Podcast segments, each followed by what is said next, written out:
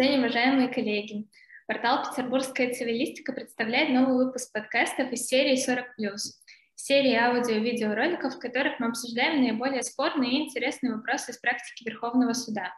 И сегодня предметом нашего обсуждения станет определение судебной коллегии по экономическим спорам Верховного суда от 23 декабря 2021 года по делу 305 ЭС-21 125 58 котором Верховный суд рассматривал вопрос о том, какие обстоятельства могут быть признаны достаточными для применения статьи 451 Гражданского кодекса и расторжения договора в связи с существенным изменением обстоятельств. И мы рады приветствовать сегодня в роли экспертов Артема Георгиевича Карапетова, доктора юридических наук, директора юридического института МЛОГОС. Добрый день, коллеги. И Андрея Анатольевича Павлова, кандидата юридических наук, доцента кафедры гражданского права СПБГУ. Всем здравствуйте. Ведущая я, Ольга Романова, студентка из ПУГУ. Итак, фабула обсуждаемого дела следующая. Общество «Торговый дом Перекресток» и предприниматели Шерстов и Королев заключили договор о аренде нежилого помещения.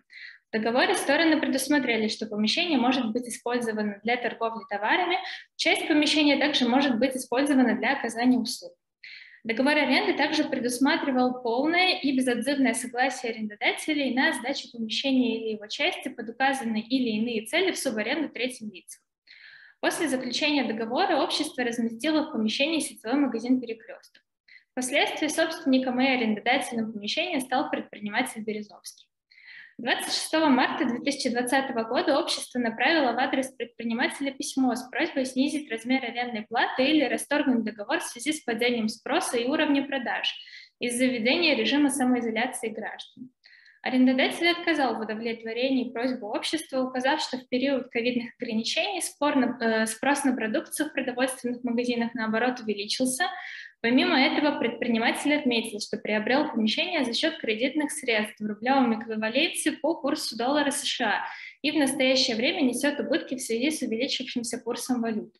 Снижение арендной платы в подобных обстоятельствах повлечет невозможность погашения арендодателем кредита и процентов. Тогда общество обратилось в суд с иском о расторжении договора аренды, мотивируя свои требования существенным изменением обстоятельств, из которых оно исходило при заключении договора, в связи с применением мер по противодействию распространению коронавирусной инфекции, в том числе оно ссылалось на снижение потока покупателей, которое повлекло возникновение отрицательных показателей прибыли именно этого супермаркета.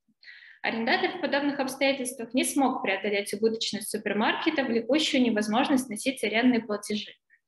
Возражая против удовлетворения требований, ответчик указал, что на общество не распространялись ограничительные меры – Деятельность общества не входит в перечень наиболее пострадавших отраслей экономики.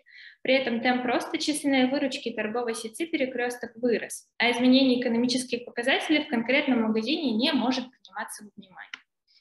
Суд первой инстанции пришел к выводу о наличии оснований для расторжения договора аренды. Он посчитал, что распространение новой коронавирусной инфекции является существенным изменением обстоятельств Поскольку условия договора стали для общества кабальными, оно больше не может продолжать работу в арендуемом помещении. Суд апелляционной инстанции отменил решение суда первой инстанции и отказал в удовлетворении требований. Он отметил, что одной из характеристик обстоятельств непреодолимой силы является ее относительный характер, в связи с чем признание распространения новой коронавирусной инфекции обстоятельством непреодолимой силы не может быть универсальным для всех категорий должников. Суд апелляционной инстанции посчитал, что истцом не доказано существенное изменение обстоятельств, которое является единственным основанием для изменения или расторжения договора. Изменение потребительского спроса в конкретном супермаркете суд апелляционной инстанции отнес к предпринимательскому риску стороны договора. Суд кассационной инстанции, однако, согласился с судом первой инстанции. Верховный суд, напротив, поддержал позицию суда апелляционной инстанции. Он указал, что применение положений статьи 451 Гражданского кодекса возможно при доказанности исключительности, непредвидимости и существенности возникших обстоятельств. Верховный суд также отметил, что распространение коронавирусной инфекции не может выступать в качестве обстоятельства непреодолимой силы во всех случаях. При этом даже в тех случаях, когда пандемия может быть признана обстоятельством непреодолимой силы, ее распространение по общему правилу не является основанием для прекращения или изменения гражданско-правового обязательства. Однако при наличии оснований договор может быть изменен или расторгнут по правилам статьи 451 Гражданского кодекса. Уже анализируя статью 451 Гражданского кодекса, высшая судебная инстанция обратила особое внимание на необходимость установления причинно-следственной связи между существенным изменением обстоятельств и возникновением для конкретного должника значительного ущерба. При этом деструктивное влияние подобных изменений на положение истца должно быть очень существенным. Помимо всего прочего, причины изменений должны носить такой характер, который определяет невозможность их преодоления истцом, Однако данное обстоятельство истец не доказал. Он не представил доказательства, свидетельствующие о том, что введение ограничительных мер стало непреодолимой силой для общества, привело к тому, что именно данная точка пострадала больше других. Более того, истец не указал, какие меры были приняты обществом для снижения издержек. Верховный суд также обратил внимание на то, что общество добровольно установило размер арендной платы и могло принять меры по получению прибыли в будущих периодах. В завершении Верховный суд отметил, что применение статьи 451 Гражданского кодекса должно осуществляться с учетом взаимных интересов сторон и взаимного распределения рисков, и обратил внимание на то, что ответчик также претерпевал негативные последствия. В связи с изменением курса валют для ответчика стало затруднительно выплачивать задолженность по кредитным договорам, за счет которых было приобретено помещение. Снижение арендной платы в подобных обстоятельствах повлечет невозможность для ответчика расплачиваться по кредиту. Ну и принимая во внимание все эти обстоятельства, Верховный суд оставил в силе постановление суда апелляционной инстанции. Вот такое вот дело, перегруженное и фактическими обстоятельствами, и позициями Верховного суда. И, наверное, первый вопрос, который хотелось бы задать, он в следующем. Вот в решениях как нижестоящих судов, так и в определенной степени в определении Верховного суда можно обнаружить некоторое смешение обстоятельств непреодолимой силы существенного изменения обстоятельств. Ну, например, э, суд апелляционной инстанции, он анализировал всю эту ситуацию через критерии 401 статьи разъяснения, в том числе Верховного суда по этой статье. Вот э, Верховный суд в конце определения тоже указывает на то, что истец не представил доказательства, свидетельствующие о том, что введение ограничительных мер являлось непреодолимой силой. Вот как вы полагаете, как должны соотноситься указанные институты и допустимо ли подобное заимствование условий применения статьи 401 Гражданского кодекса при решении вопроса о применении статьи 451 Гражданского кодекса? Артем Георгиевич, вам слово. Мне кажется, это ошибка. То есть э, и нижестоящие суды, и в итоге в определении Верховного суда почему-то это смешалось. Часто суды непреодолимую силу как основание освобождения от ответственности смешивают с существенным изменением обстоятельств как основанием для расторжения или изменения договора. Но в реальности, конечно, это разные конструкции, разные институты, имеющий свою собственную целевую направленность. 401 статья – это статья, регулирующая основания освобождения от ответственности в узком смысле этого слова. А, речь идет об освобождении от взыскания убытков, уплаты неустойки, от реализации механизма задатка, как считают суды, также еще и от э, уплаты процентов годовых в связи с просрочкой в оплате. Вот в узком смысле дополнительные имущественные взыскания. А 451 – это совсем другой институт, он направлен на расторжение или изменение договора, основных обязательств регулятивной э, стадии отношений, и как бы смешивать эти вещи не стоит. 401 предполагает невозможность исполнения обязательств, возникшие там, в связи с, непредотвратимыми и чрезвычайными обстоятельствами, в силу которых долг-то остается на тебе, ты должен его исполнить, но ты освобождаешься от ответственности. А 451 позволяет устранить сам э, долг, само основное обязательство путем расторжения договора или изменить э, условия этого обязательства. А, в каком-то смысле условия для применения этих двух институтов могут пересекаться отчасти. Например, вот 451 э, статья говорит про непредотвратимость.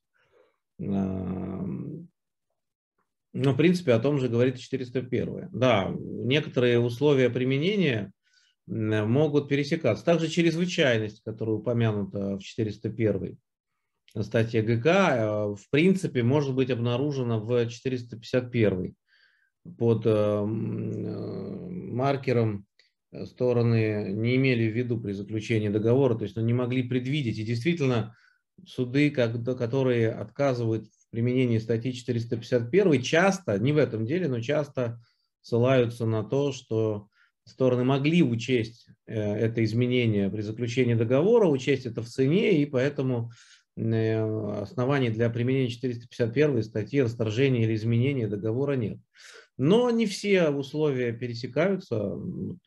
Пожалуй, ключевое различие, которое мы здесь наблюдаем, стоит в том, что для применения статьи 401 и освобождения от уплаты штрафных санкций необходимо, чтобы налицо была невозможность исполнения, как нам говорит пункт 3 статьи 401. Мы сейчас говорим про непреодолимую силу. А, невозможность исполнения а, написано в пункте 3. Плюс сама сила, это называется непреодолимой, то есть нельзя исполнить обязательства, преодолев возникшие препятствия. Есть вопрос, конечно, насколько буквально нужно понимать этот критерий непреодолимости.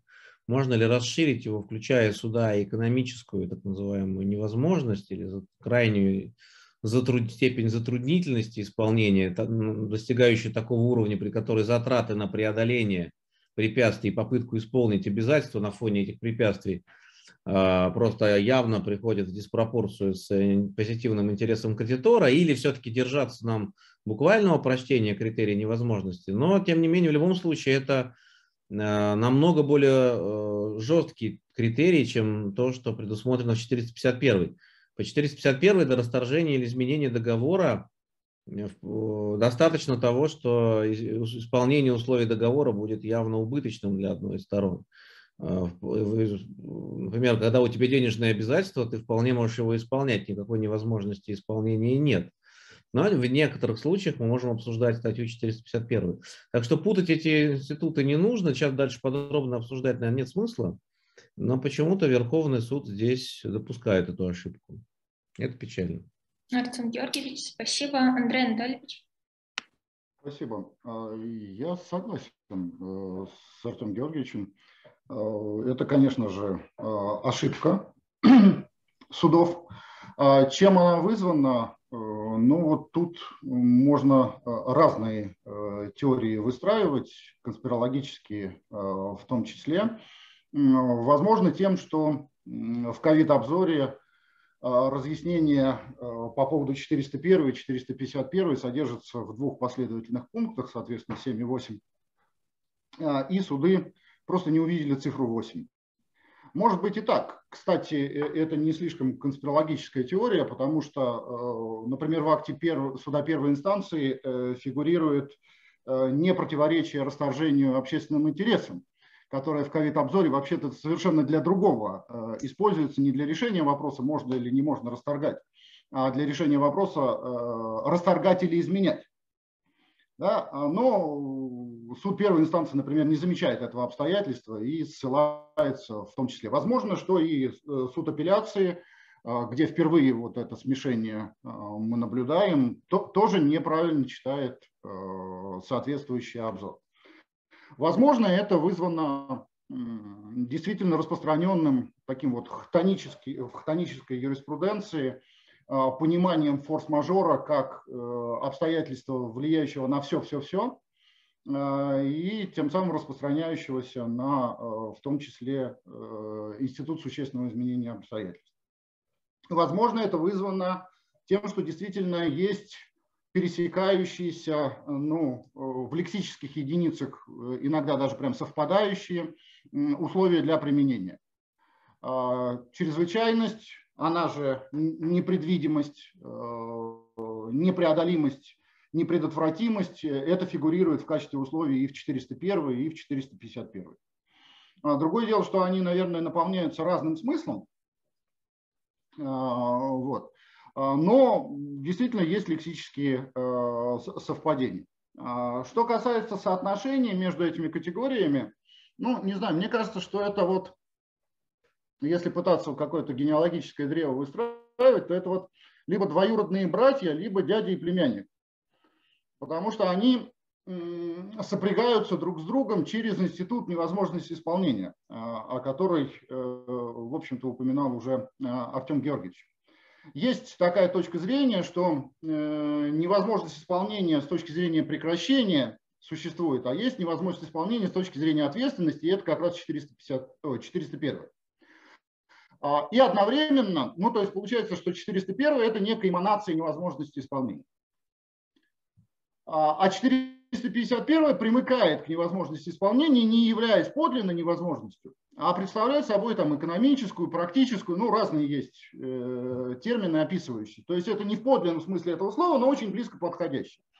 И вот, наверное, через общую категорию невозможности они каким-то образом имеют связь.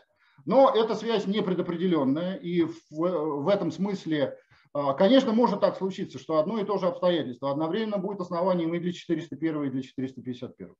Но в принципе э, Артем Георгиевич абсолютно прав. Э, для того, чтобы рассматривать 451 и, соответственно, изменять или расторгать договор, нам вовсе не является необходимым доказывание э, соответствия этих обстоятельств тем условиям, которые обозначены в 401 статье. Спасибо. Мне, наверное, уже сложно что-то добавить, потому что я принципиально согласна с тем, что разные институты, у которых разные цели, несмотря на некоторое может, видимое возможность совпадения критериев, понятно, что они наполняются разным содержанием, и идти через одну статью в и другой, конечно, наверное, ну, может, не самое лучшее решение, вот. Но давайте тогда приступим к следующему вопросу. Вот Верховный суд довольно детально анализировал критерии применения 451 статьи, он указал, что истец должен доказать, что причины изменения обстоятельств не могут быть им преодолены, преодолены истцом.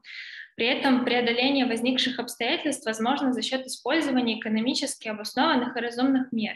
Вот как вы полагаете вообще, какие, о каких мерах идет речь? И вот если мы обратимся конкретно к нашему делу, то ведь у арендатора было, э, было право сдавать имущество в субаренду, и в том числе а, право сдавать в субаренду, оно было ограничено не только теми целями, э, ради которых имущество предоставлялось в аренду, но оно могло использоваться и для иных целей, не указанных в договоре аренды. Вот может ли, например, само по себе это обстоятельство, возможность сдать имущество в субаренду, являться основанием для отказа в удовлетворении требований истца? Артем Георгиевич, вам слово.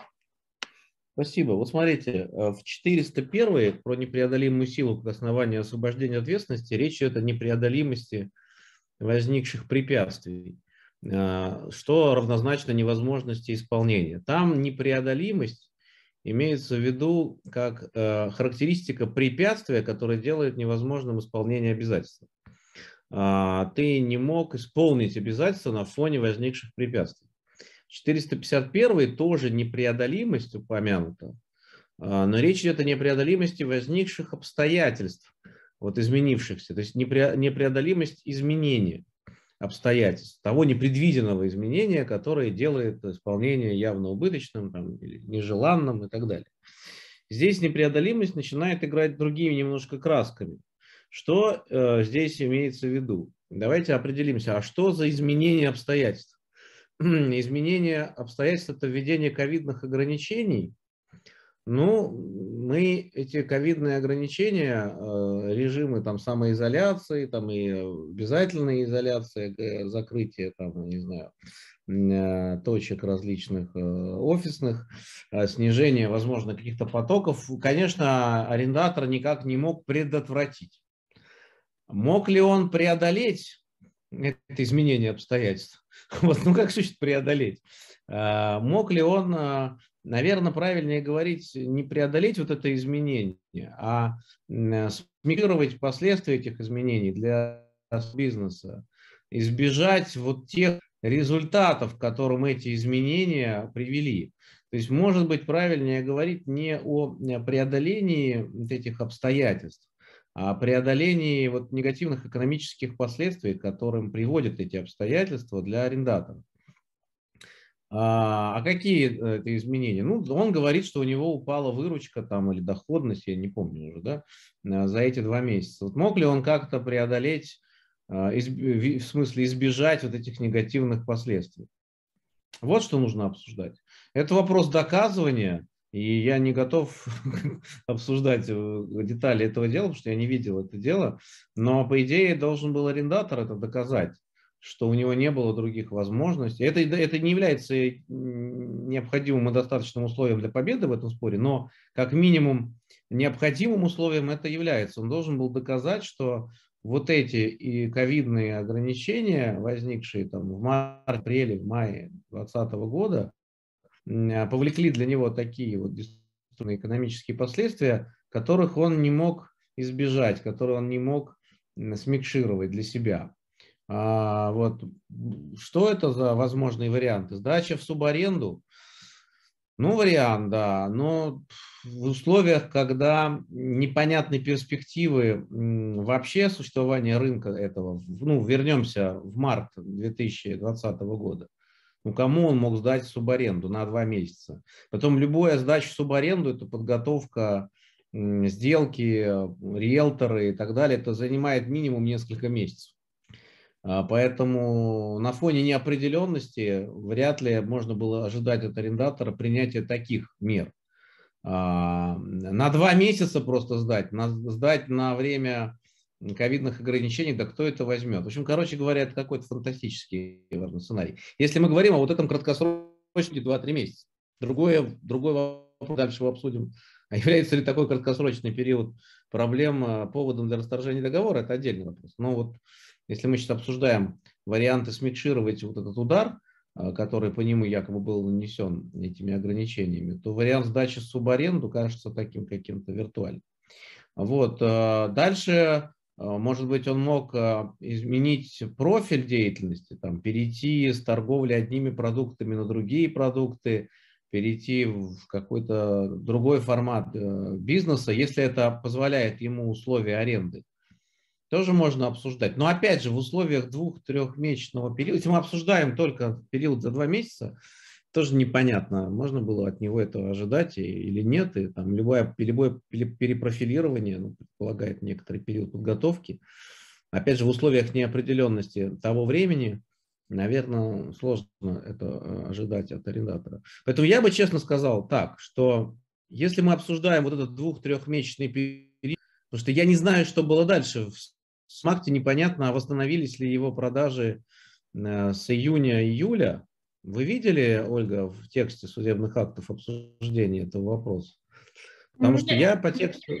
Да, Артем Георгиевич, извините, я не видела, но там был такой довольно интересный момент, ведь сначала, прежде чем обсудить вопрос о преодолимости вот этих ну, негативных последствий их уменьшения, нам нужно доказать, что были э, именно негативные последствия. Мне кажется, проблема с этим актом заключается в том, что там, во-первых, не доказана причинно-следственная связь, а если мы еще и посмотрим, то там может создаться впечатление, что убытки начали возникать у него еще в январе месяце. Поэтому здесь все осложняется за счет того, что у нас первичное э, обстоятельство, вот эти сами негативные последствия не установлены. Не доказано, да. Я вот тоже, мне кажется, это дело чисто фактурное. Если читать судебный акт, ну, кажется, что вообще просто ничего не доказал. Он принес какую-то бумажку, а, в которой указаны его данные, ничем вроде бы даже не подтвержденные, судя по тексту определения Верховного суда, о падении там выручки за эти два месяца. И все. И на этом основании хочет расторгнуть долгосрочный договор аренды. Чего? Что, что такое? Вообще, есть, кажется, это абсурд какой-то. Возможно, в деле есть что-то другое, но если судить по тексту определения, просто на этом этапе уже можно сказать, что у истца никаких шансов вообще не может быть в таком случае. Но давайте сфантазируем, что действительно в силу ковидных ограничений в марте-апреле продажи в этом магазине упали. И он стал убыточным. Вот э, если говорить о текущем соотношении издержек и выручки, вот, и он, да, стал приносить этой огромной корпорации, э, которая управляет сетью супермаркетов, вот этот магазин стал приносить ее убыток. Я думаю, у этой корпорации и сети есть куча магазинов э, сфер прибыльных, есть какие-то, возможно, убыточные на начальном на каких-то отдельных отрезках времени. Ну, магазин стал убыточным на эти 2-3 месяца. Ну, допустим, пофантазируем. Но дальше что? То есть после, вот, после того, как эти ограничения были отменены там, к лету, дальше у него все восстановилось или нет? Судя по тексту определения, вроде бы дальше на, на это никто уже не упирает, возможно, все восстановилось. То есть мы говорим о несколько месячном провале продаж, допустим, на несколько месяцев. Как это может быть поводом для расторжения долгосрочного договора, у меня в голове не укладывается. Вот, э, так что вот на этом этапе уже можно было бы ставить точку в дискуссии. Учитывая то, что они еще в иске ссылаются на кабальность договора, такое впечатление, что вообще он изначально, может, был не очень выгодный для них. Ну, такое впечатление, возможно. И они как бы искали повод с него скачать. Так, опять же, но это все наши домыслы, друзья.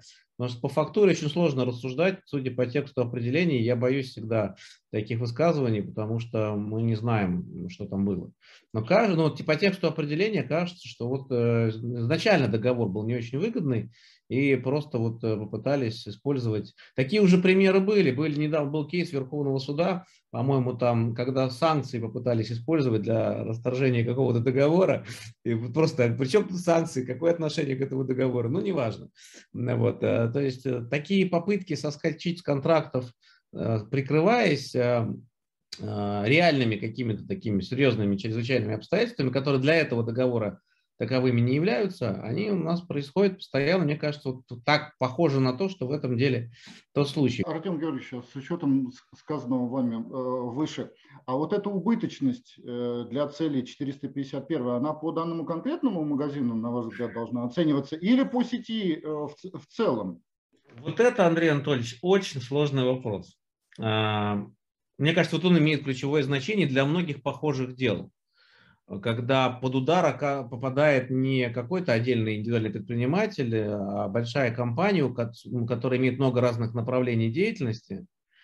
И может так случиться, что от одних и тех же вот этих обстоятельств изменившихся, одно направление деятельности идет вниз, падает, другое взлетает, или один магазин становится убыточным, потому что он находится, например, в ну, Москва-Сити. Ну, вот, вот, извините, перебил. Они, э, кстати, э, опять же, представитель в ходе судебного заседания говорил, что у них растет только пятерочка.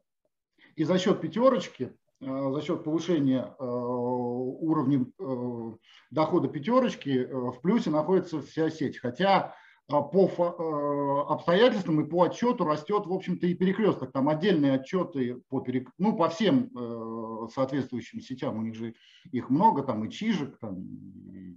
А пятерочка тоже перекрестку. Да, Ой, 5, да, да, да. Ну, это, наверное... Ну, карусель еще раньше там была. Ну, тут интересный вопрос. Я боюсь ошибиться, но, возможно, пятерочка у них висит на другой корпорации. А, а они все принадлежат X5 Retail Group. И вот здесь мы еще должны ставить вопрос, а мы должны вообще корпоративную валь протыкать? И вот, вот представим себе, а, есть... Не, хорошо, да, давайте только по одной, по перекрестку. Вот по все перекрестку. остальные, э, да. в, в общем, ну вот у нас есть, э, даже в деле указано, э, доход вырос на 12%. Вот, Андрей Анатольевич, если оставаться внутри одной корпорации, вот самый сложный вопрос. Когда одни и те же обстоятельства приводят к росту доходности одного бизнеса или одного магазина и бьют по другому. Можно ли говорить, что это вот то самое основание для применения 451 статьи. Вот этот вопрос для меня не очевидный, прямо скажу. Я думал над ним в свете даже этого дела, а, и до этого как-то глубоко не задумывался, честно скажу. А, в голове всегда был пример, но вот есть бизнес какой-то, есть предприниматели, вот он под ударом. Но когда мы говорим о большом холдинге, ситуация может оказаться более сложной. И вот тут мы э, возвращаемся к тезису про непреодолимость. Должны ли мы, ну, в кавычках непреодолимость, должны ли мы понимать вот этот критерий не отсутствия возможности смикшировать э, последствия этого удара, а учитывать в том числе вообще э, то, что компания, возможно, выигрывает где-то по другим направлениям. Ну, например, э, институт занимается, у него есть онлайн обучение, есть аудиторный формат обучения, два направления его деятельности. Ковидные ограничения полностью убивают э, аудиторный формат. И, допустим, это приводит к тому, что договор аренды аудитории, который заключен для проведения этих мероприятий, становится просто ненужным бессмысленной траты денег за воздух. Но с другой стороны, если посмотреть на финансовую отчетность этой организации, оказывается, что в целом э, квартал закрыт ну, примерно с теми же показателями, что и предыдущий, потому что взлетел онлайн. А, взлетело онлайн направление. Вот может ли это обстоятельство а, учитываться судом или нет? Кажется, ну, первый ответ, что нет. Но ну, при чем тут это? Это как бы мы же обсуждаем конкретный договор. И конкретный договор и то, какой доход он приносит, какие убытки он приносит. Нужен он этот конкретный договор? Или субъективная полезность э, вот этого предоставления, которое истец получал от этого договора или рассчитывал получать, для него обнуляется. Мы не смотрим на другие направления. А с другой стороны, может быть, за дверь выставишь этот фактор, он через форточку влезет.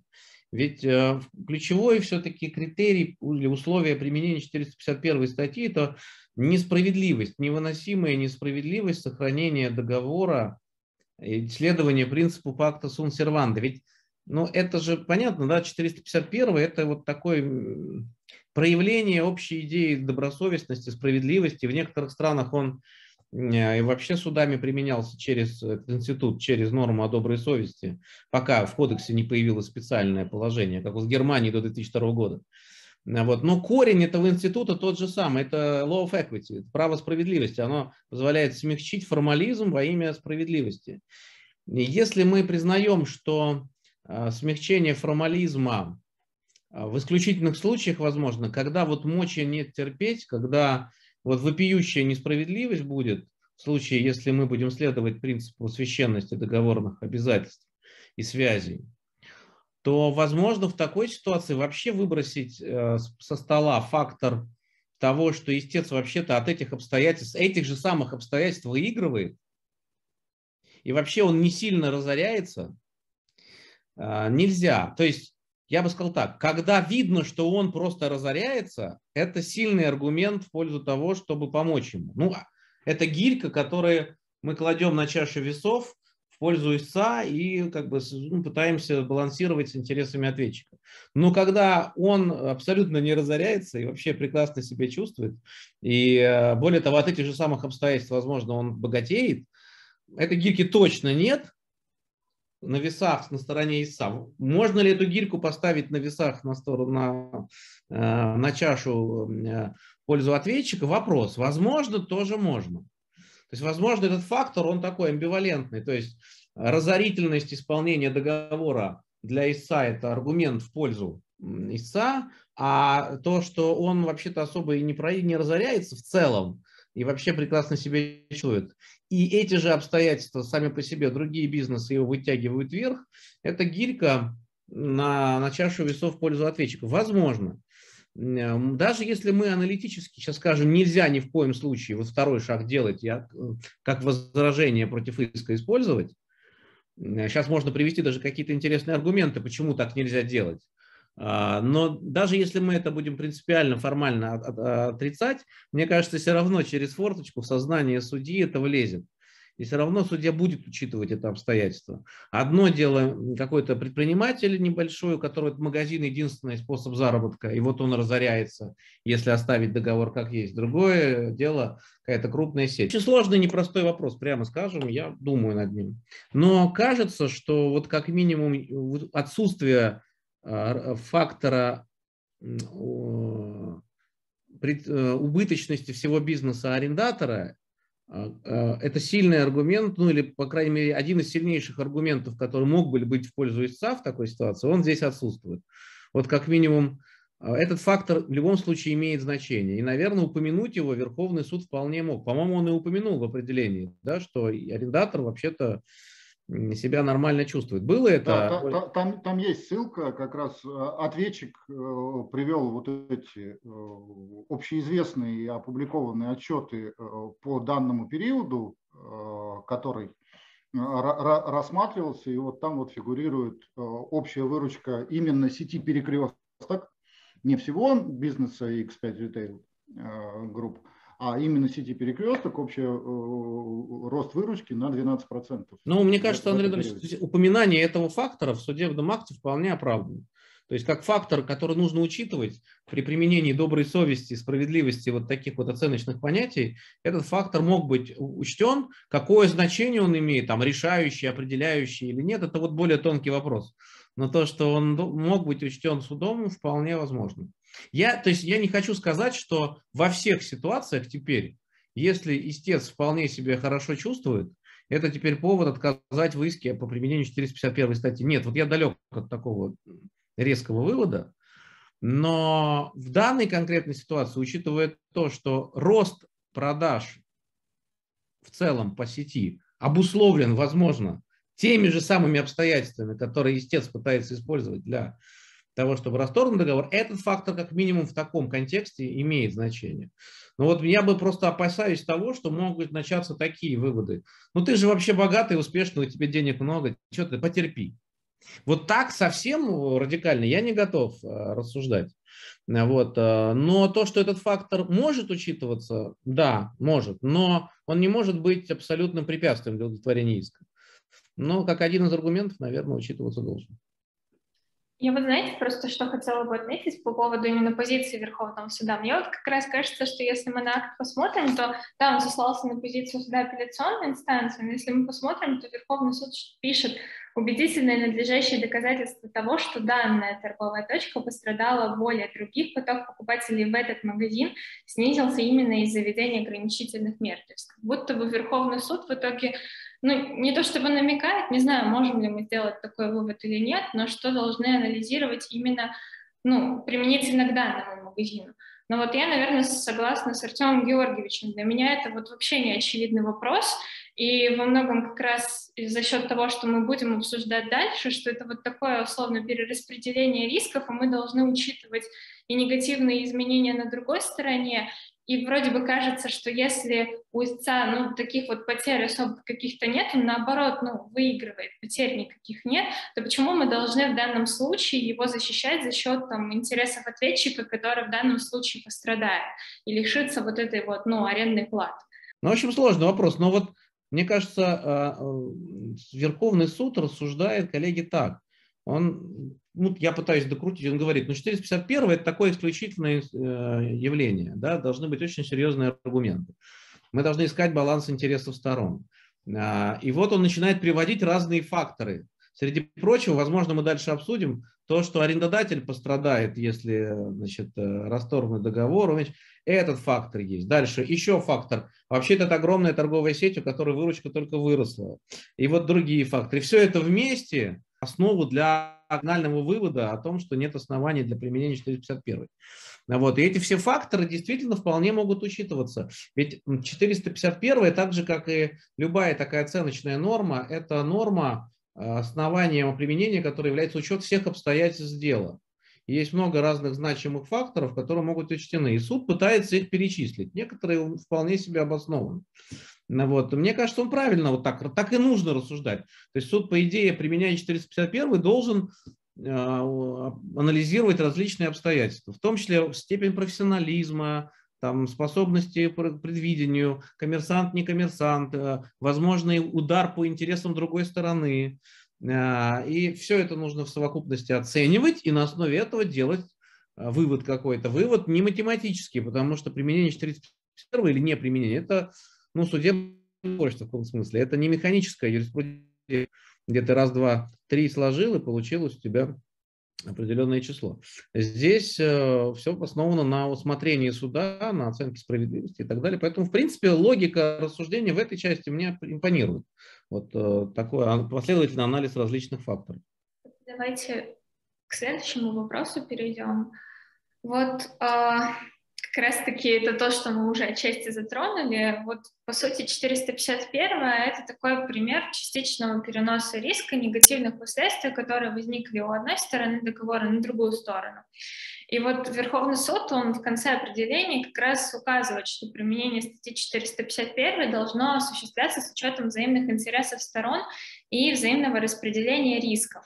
При этом в данном конкретном деле в качестве интересов ответчика, подлежащих защите, Верховный суд указывает на наличие у ответчика кредитных договоров, задолженность по которым погашается им как раз за счет такие арендной платы. Вот как вы полагаете, в данном конкретном деле должно ли было учитываться данное обстоятельство? И как в целом должен обеспечиваться вот этот баланс интересов сторон договора при применении статьи 451? То есть мы должны учитывать и анализировать изменения только на стороне истца или учитывать изменения и на стороне ответчика? И каким образом должен осуществляться этот учет? То есть мы уже частично об этом поговорили, но, может, чуть больше на этом сконцентрируемся. Артем Георгиевич, вам слово. Коллеги, вот это важный момент, который кажется более очевиден, чем предыдущий вопрос. Безусловно, при применении 451 надо учитывать а, то, как возможное расторжение или изменение договора ударит по интересам ответчика. Вот тут уже сомнений никаких нет. Это должно учитываться как фактор, который имеет большое значение для разрешения таких споров. Опять же, это не то, чтобы жесткий какой-то барьер или какое-то обязательное условие для удовлетворения или отказа в иске, но этот фактор не может не учитываться. С одной стороны, давайте представим себе ситуацию, истец из-за этих изменений в удручающем положении оказывается. Он, например, вынужден платить за то, что ему не нужно вообще. Или баланс встречных предоставлений а, изменился так, что он платит намного больше, чем э, рыночная цена из-за срабатывания каких-то условий. То есть он в очень тяжелом положении, договор перестает быть парето улучшающим для него, ну то есть взаимовыгодным. Из-за изменившихся обстоятельств сделка выпадает из зоны улучшения по парето, говоря языком экономистов. То есть, в принципе, в дальнейшее взаимодействие сторон по этому договору не приводит к экономи... росту экономического благосостояния по критерию Паретта, потому что а, как минимум истец проигрывает в этой ситуации. А, и вот он просит суд помочь ему освободиться от договорных пут или прекратить договор, или изменить его. А дальше мы смотрим на сторону ответчика. А что у него? Вот первый вариант. А у него вообще все в шоколаде. То есть он а, из-за этих же изменений по этому договору получает какую-то сверхприбыль. То есть, ну, в кавычках сверхприбыль, его, для него договор становится крайне выгодным. Может быть, даже обратно пропорционально тому, насколько он становится невыгодным для истца. Такое бывает в случае, например, когда колебания валюты становятся тем фактором, который используется для обоснования расторжения или изменения договора. И, а, в принципе, а, вот у него этот договор, допустим, был рентабельным на 5%, а теперь из-за этих обстоятельств он стал рентабельным на 50%. А этот из-за этих же обстоятельств, естественно, уходит в зону колоссального убытка. И здесь нам, куда, ну, нам хочется помочь ИСУ, нам кажется, что мы можем немного скорректировать цену, например, таким образом, чтобы вернуть договор в зону, в зону Паретта улучшения, заставить ответчика немного поделиться своей сверхприбылью, немножко снизить свои аппетиты, чтобы восстановить баланс имущественных интересов и, и для ИСА э, договор вернуть в зону выгодности восстановить взаимовыгодность контракта. По крайней мере, в таких ситуациях желание такое может возникать. Не, это не, опять же не означает, что нужно всегда такие иски удовлетворять. Я как раз противник активного применения 451 статьи, но в такой ситуации, как минимум психологически, понятно желание за счет ответчика немного помочь ИСУ. Тем более, что мы ответчика не а, разоряем, мы просто отбираем у него часть той сверхвыгоды, которую он получил из-за этих изменений. По сути, мы перераспределяем риски этих изменений более справедливо между сторонами. А второй сюжет такой. А, э, э, эти же изменения не приводят к какому-то к росту э, дохода, чистых, чистых доходов для ответчика. А, или бьют по его интересам в том, то, точно так же, как по интересам ИСА.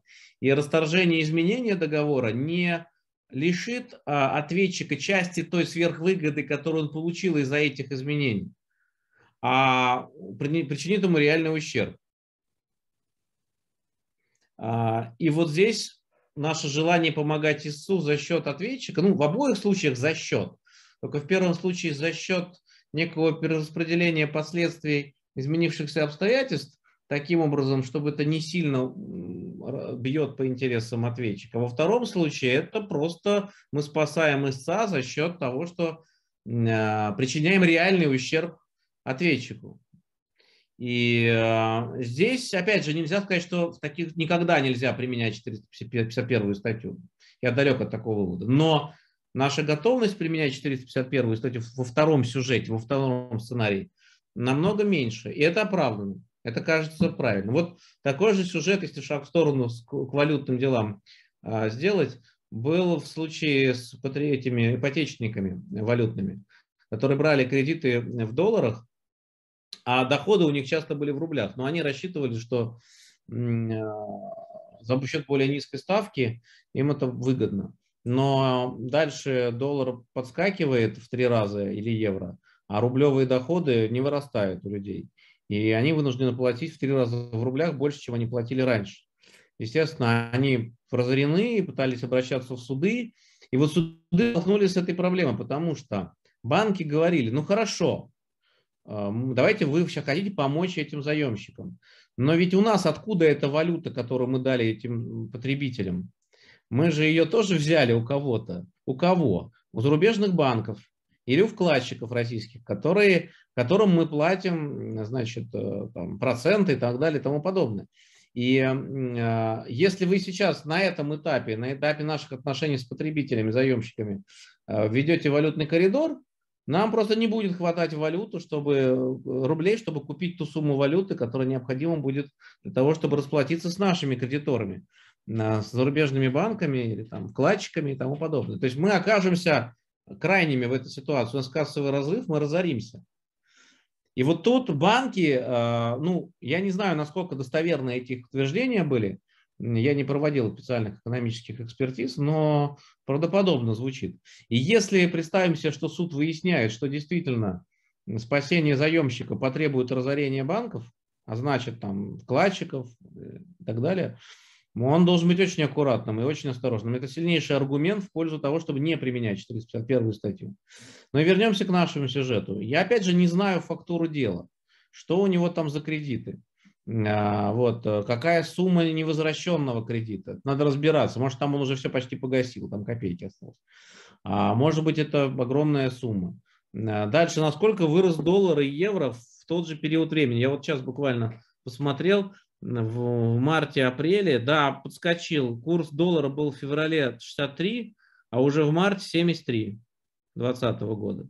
В апреле 75. Ну, то есть он так на 10 процентов, э, даже больше, наверное, процентов на 13 э, с февраля по апрель взлетел.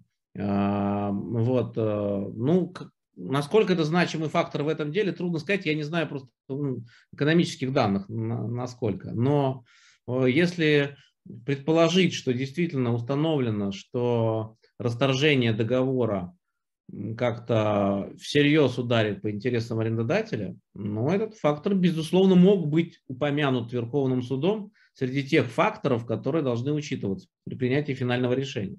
Другое дело, что речь шла о расторжении договора, и мне кажется, а, по-хорошему надо было обсуждать вот что – а если договор будет расторгнут, а, новый договор по какой ставке будет заключен?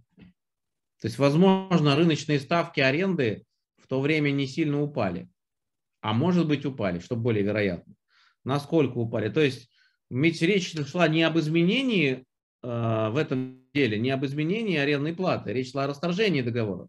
Поэтому правильнее было бы, наверное, оценить возможный ущерб по интересам арендодателя через а, анализ вопроса о том, насколько реально сдать в аренду такое здание в тот период времени а, и по какой ставке. Я бы вот это обсуждал. Я бы обсуждал то, насколько разрыв договора может ударить по интересам арендодателя.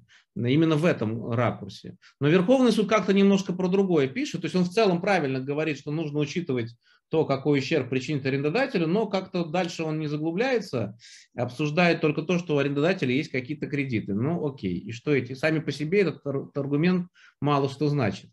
Вот. Э, так что направление мысли правильное, и, по-моему, это впервые, когда Верховный суд э, говорит, что при применении 451 надо искать баланс интересов сторон и учитывать его. Но вот более глубокого погружения в разбор этого, этого фактора здесь не происходит. Возможно, это и не могло быть на уровне там, определения Верховного суда, ибо это фактурные вопросы, и должны были анализировать э, стороны и суды на нижестоящих инстанциях. Спасибо, Андрей Анатольевич. А, ну, мне, в общем, не, не, нечего здесь особо э, до, добавить. Я согласен с Артемом Георгиевичем в том, что э, это э, важный фактор, который, вне всякого сомнения, должен э, учитываться. Ну, я, может быть, даже более чем он скептически э, отношусь к 451, э, к ее э, обширному а, применению. Я, в общем, допускаю такую э, применимость, но она не может э, быть вот прям такой ковровой. А, и для меня, наверное, все-таки, если вот в терминах эконом-анализа, для меня важным маркером, свидетельствующим о необходимости применения 451 является не Паретто, а Калдер Хиггс, э, и вот, который как раз и требует учета э, соответствующих обстоятельств. И если в результате расторжения, ну, допустим, в подобной ситуации, представим, что э, ответчик доказал, у нас нет никаких обстоятельств, но это счел убедительным суд апелляции, и в этом смысле размышления апелляционного суда счел убедительным и Верховный суд. Допустим, ответчик э, доказал, что его э, потери э, от расторжения превысят те потери, которые нынче несет арендатор, оставаясь в рамках этого договора. Ну, это обстоятельство явно свидетельствует о том, что Калдер Хиггс нарушается на предшествующем этапе, его этого фактора не существовало, а следовательно и расторжение договора было ошибочным э, и неправильным. У меня была определенная эволюция моих взглядов именно относительно данного конкретного дела, несмотря на то, что мы всех фактических обстоятельств не знаем, и несмотря на то, что в целом я согласна с э, посылкой о том, что нам нужно учитывать интересы другой стороны и влияние изменения обстоятельств на другую сторону.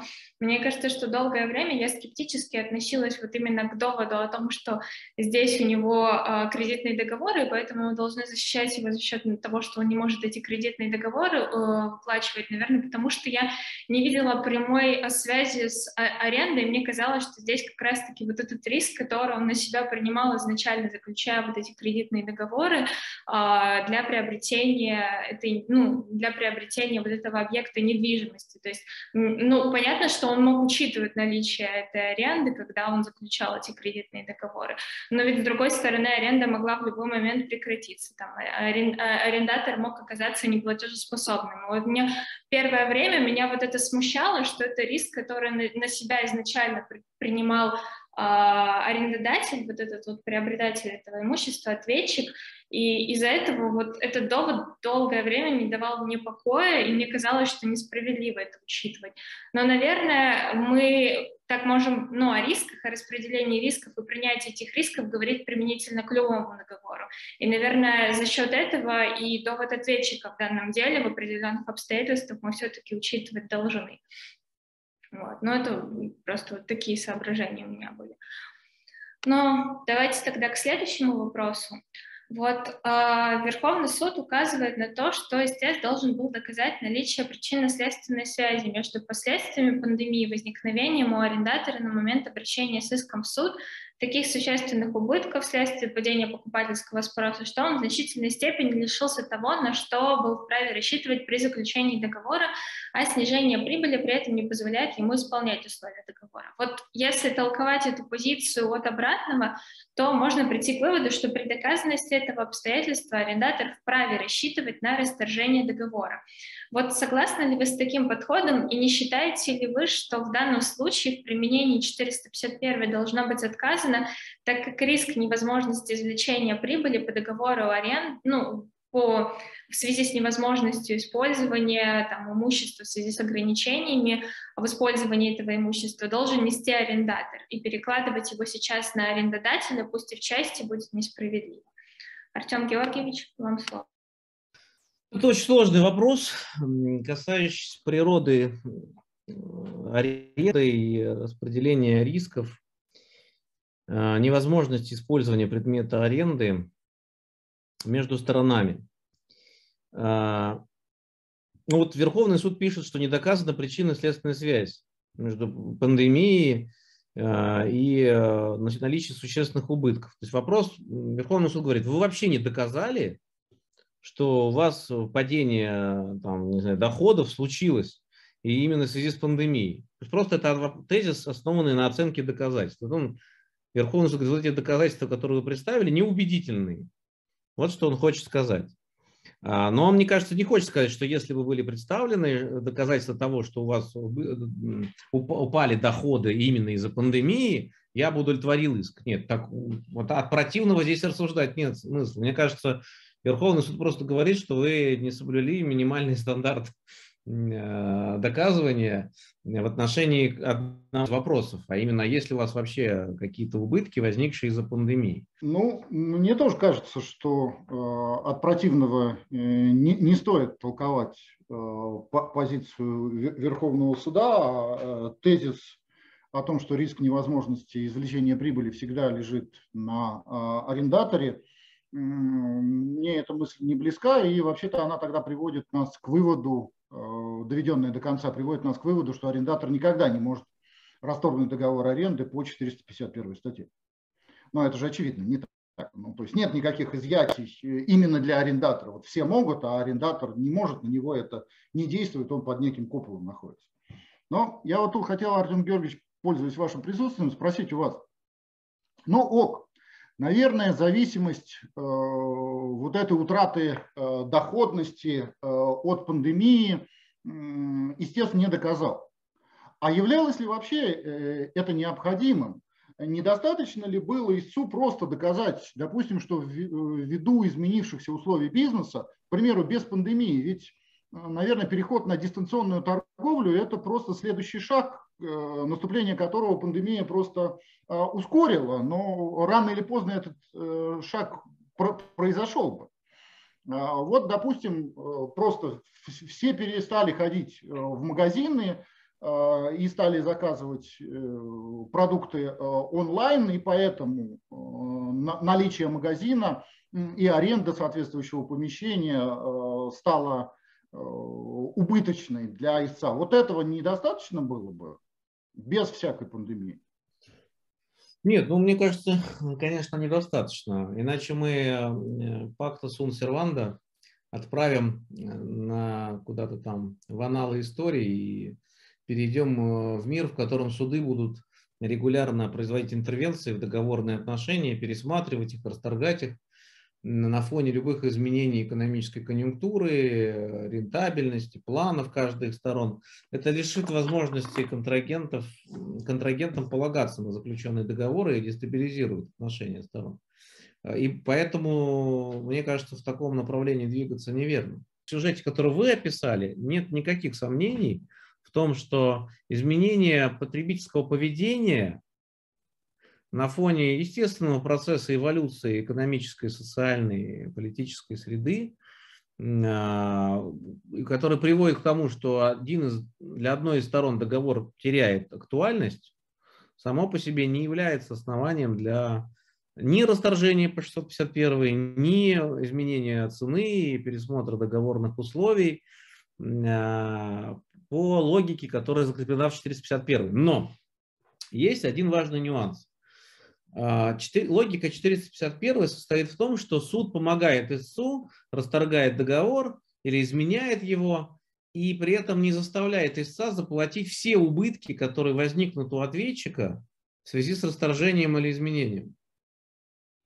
А, там есть в этой статье норма о том, очень загадочная, что суд определяет, распределяет расходы, понесенные сторонами по справедливости. Но речь идет только, видимо, о расходах, которые понесены в процессе приготовления к исполнению или исполнения, вот, но не о том, что суд присуждает в пользу ответчика а, возмещение всех убытков, которые у него возникают из-за того, что суд расторг договор. И поэтому мы так жестко а, относимся к критериям, условиям применения статьи 451. Чрезвычайность, непредотвратимость, потому что мы понимаем, что если суд удовлетворяет иск, это значит, что позитивный договорный интерес ответчика не будет удовлетворен в полной мере ни в натуре, ни в деньгах. и в той или иной степени эта помощь истцу осуществляется за счет ответчика. Но за счет того, что мы лишаем его какой-то сверхприбыли, как помните, мы обсуждали полчаса назад, либо за счет какого-то реального ущерба, который у него возникает, но в любом случае за счет. И поэтому мы устанавливаем очень высокий барьер. А вот дальше вопрос возникает, а что если истец готов покрыть все убытки ответчика? И говорит, я готов выходить на условиях по покрытию твоих убытков. Или давай условия договора о месте отгрузки, у меня изменилась логистика, мне вот в этот порт уже не нужно по ряду там причин, санкций и так далее. Ты сюда отправляй. Да, тебе, может быть, потребуется на там, не знаю, 200 миль больше идти, но я тебе покрою все твои затраты. И вот э, истец приходит к ответчику, будущему ответчику, с таким предложением расторгнуть или изменить договор и предлагает покрыть все убытки. Ну, однозначно мы можем сказать, что это не означает, что теперь он может выходить из договора или менять его, да, но не означает ли это, что при готовности покрытия убытков мы можем менее щепетильно относиться к условиям удовлетворения, удовлетворения э, исков по 451 статье. То есть не так рьяно контролировать чрезвычайность, непредотвратим, непреодолимость и так далее и тому подобное. А если истец в иске формулирует свою готовность покрыть все убытки. И вот тут вопрос, конечно. Я в ГЛОСе писал в последний, прошлого, предпоследний, 20 года, что нам, надо, нам никуда не деться. Нам либо надо будет внутри 451 изобретать такую вот э, гибкую конструкцию, в которой при готовности покрывать убытки мы менее требовательно относимся к этим условиям чрезвычайности и тому подобное. Либо нам надо будет созда нам создавать параллельный институт, э, какое-то там расторжение или изменение договора по 10 статье ГК, отличающийся от 451 именно и только тем, что здесь истец готов покрыть все убытки и э, выйти в итоге на Паретто, но через денежную компенсацию. Просто почему-то ИСы не двигаются по этому пути. Они хотят все. Они хотят расторжения или изменения не предлагая компенсации, и часто проигрывают иски. А вот кто-нибудь попробует перейти в суд и сказать, я прошу расторгнуть договор, но при этом готов покрыть все убытки.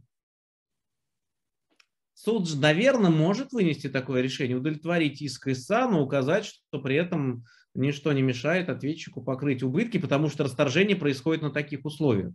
Более того, если ответчик сейчас в суде представит доказательства своих убытков, суд прямо в этом же решении и взыщет их. Короче говоря, там процессуальный аспект можно обсуждать, детали, но теоретически это опция возможно, просто никто почему-то не пробует так. А мне кажется, это вполне себе перспективный путь, особенно для аренды который вот на фоне того сценария, который Андрей Анатольевич привел, да, вот, ну, эволюционно тебе перестала, у тебя исчезла потребность в этом здании. Ты его арендовал под филиал университета а, на 20 лет а дальше филиал закрыли, отозвали лицензию. Тебе это здание там не нужно. Сдавать субаренду ты не вправе. И ты просто платишь впустую 20 лет арендную плату. Ну, тоже глупо. Это такой удар по экономической эффективности, просто ну, это абсурд какой-то. Это явно нарушение и критерия Паретта, и критерия Калдер-Хиггса. При том, что есть другие арендаторы, которые готовы прийти.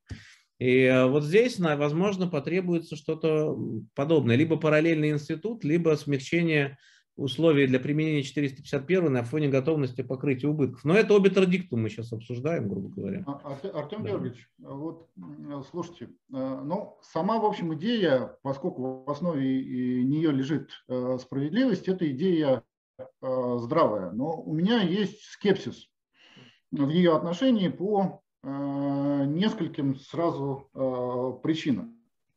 А, причина э, первая – это э, организационного порядка. А, а как это все вот будет э, выглядеть? Потому что ведь если мы скажем сначала расторжение, а потом убытки, ну, тут мне карта и повалила. И явно, что в проигрыше окажется, ну, в нашем примере, арендодатель.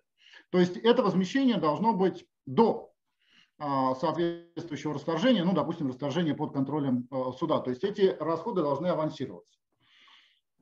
Второй момент э, скептического э, свойства.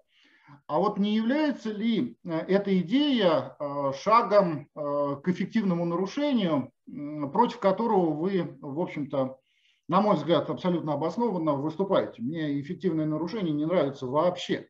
То есть мы договорную дисциплину куда-то в утиль э, сдаем, исследование слову становится пустым звуком.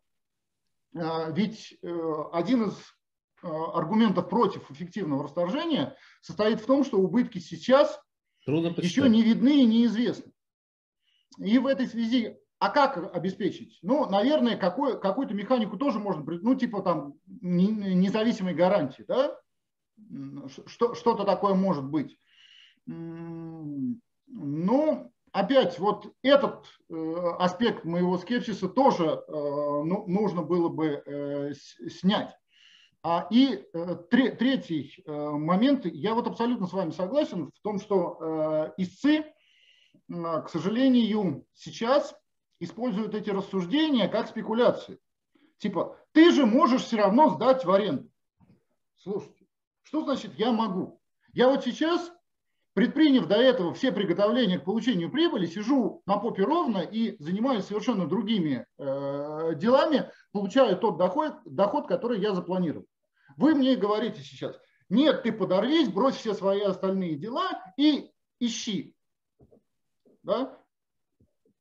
Одно дело, когда вы мне приводите арендатора и говорите, вот он готов, а другое дело, когда вы мне говорите, ну посмотрите, вот там вот наверняка ты найдешь среди 140 э, миллионов кого-нибудь э, готового на эту аренду. Это два разных вопроса. Точно так же и с убытками. Я, я покрою, но когда речь дойдет до дела, он скажет, нет, и это много, и это много, и это ты не доказал. А еще если стандарт доказывания убытков в этом вопросе будет опять э, предельно высок, с учетом того, что здесь, э, в общем-то, убытки будут не от нарушения, а убытки от расторжения, отношение судов к этим убыткам тоже психологически будет сопряжено с большим скепсисом и будет недовозмещение.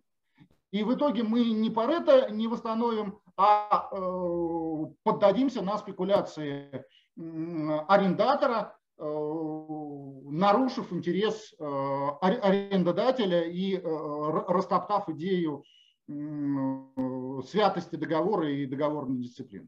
Ну, я вот а, прокомментирую по первому тезису про процедурную проблематику. Я думаю, это решаемо, это не такой, мне кажется, принципиальный вопрос. Можно пообсуждать, как это может технически быть.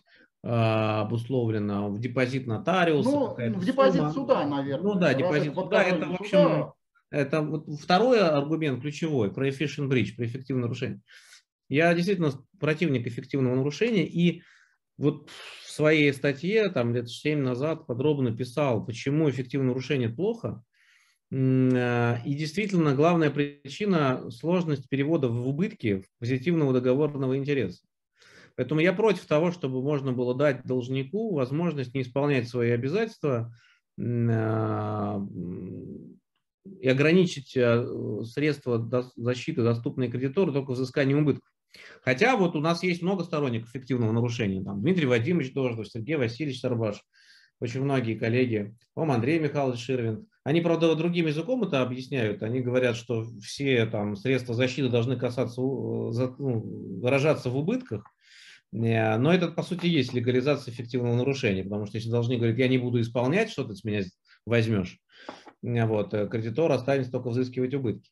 Вот. Но я-то как раз противник такого подхода. Я за то, чтобы все-таки исполнение в натуре, там, где это возможно, допускалось. И вообще вот такой аргумент о том, что можно просто отказаться от своего слова, предложив кредитору убытки доказывать в суде самому, мне очень не нравится. Но э, я э, что хочу сказать. Э, могут быть ситуации, когда нет, то есть изменились обстоятельства. Они реально изменились. И это действительно не было предвидено, это важно. Потому что если это было предвидено и учтено в цене, то ничего нельзя делать. Это уже в цене ты получил компенсацию за риск. Но при этом э, видно, что не предвидено, стороны не учли. Но возможно, не проявила истец должную степень прозорливости.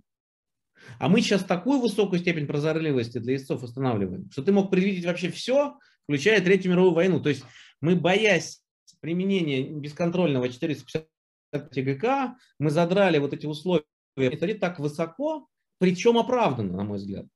А, чтобы это через статью никто не перепрыгнул. Хотя вот по последней статистике, по-моему, 20% исков удовлетворяется, там 20-25 э, по 451 за последние годы. Мне это очень даже удивило.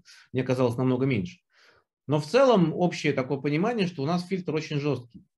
И могут быть ситуации, когда ну, мы видим, что не было учтено. Да, возможно, не предвидели войну, а могли предвидеть.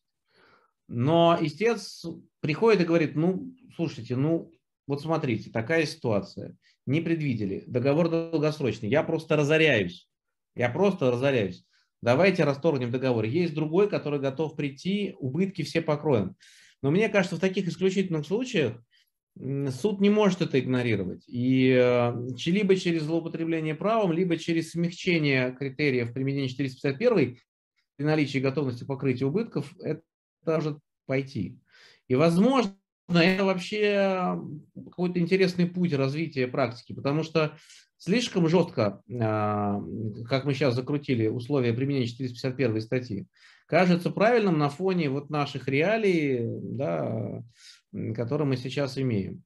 Но расслаблять опасно, потому что будут разоряться ответчики, будут, потому что учесть все эти балансы интересов очень сложно.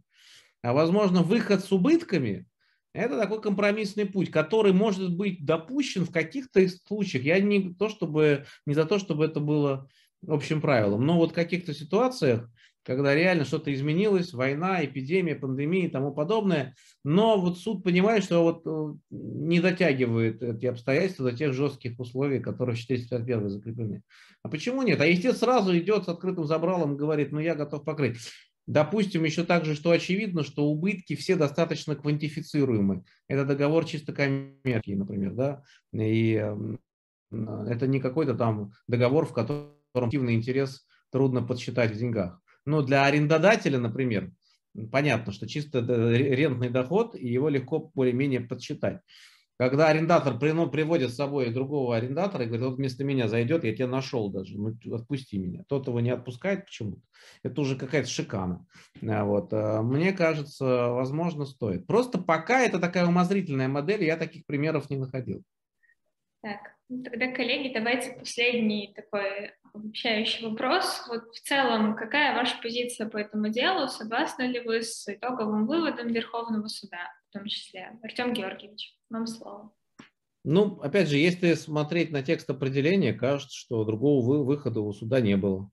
Насколько это определение соответствует фабуле конкретного дела, сложно сказать, ну, то есть, так как мы доказательств всех не видели. А именно вот данный спор он фактурный, тут надо смотреть на все обстоятельства. Но э, если в определении фактура представлена адекватно, то кажется, что суд решил абсолютно верно на фоне двух-трехмесячных э, изменений при отсутствии доказательств долгосрочности этих изменений э, расторгать договор долгосрочный неправильно.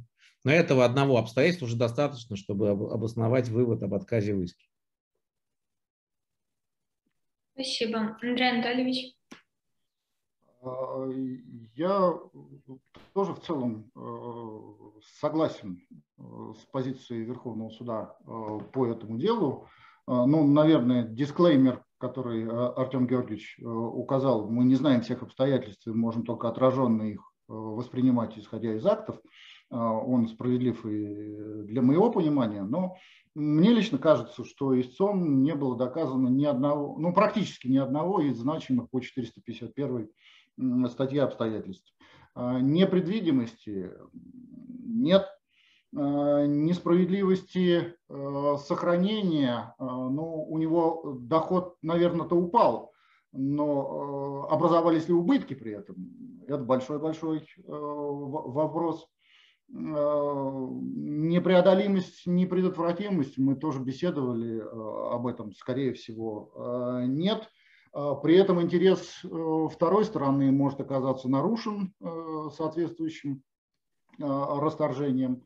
И в этой связи ну, сложно не согласиться с тем финальным выводом, который делает Верховный суд. Мне-то, если уж хвалить Верховный суд, мне-то понравилось, что вслед за ковидным обзором они в общем-то, говорят, что 451 применимо, и применимо в том числе и к договору аренды, и то есть вот их отрицательный, отрицательное отношение к данному иску означает лишь отрицательное отношение к данному иску, а не к применимости 451 э, э, в э, условиях похожих на те, которые возникают в этом случае. То есть это не принципиальная недопустимость 451 там, не в мою смену, да, а вот только применительно к данному конкретному сюжету.